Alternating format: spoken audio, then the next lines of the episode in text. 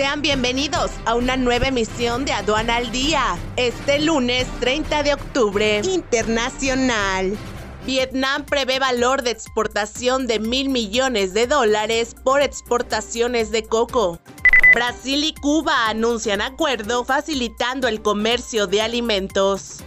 La industria de confitería colombiana exportó en 2022 a más de 106 países y sumó más de 353 millones de dólares. Nacional. Las exportaciones caen 5.1% en septiembre. Pemex detiene las exportaciones de petróleo superligero.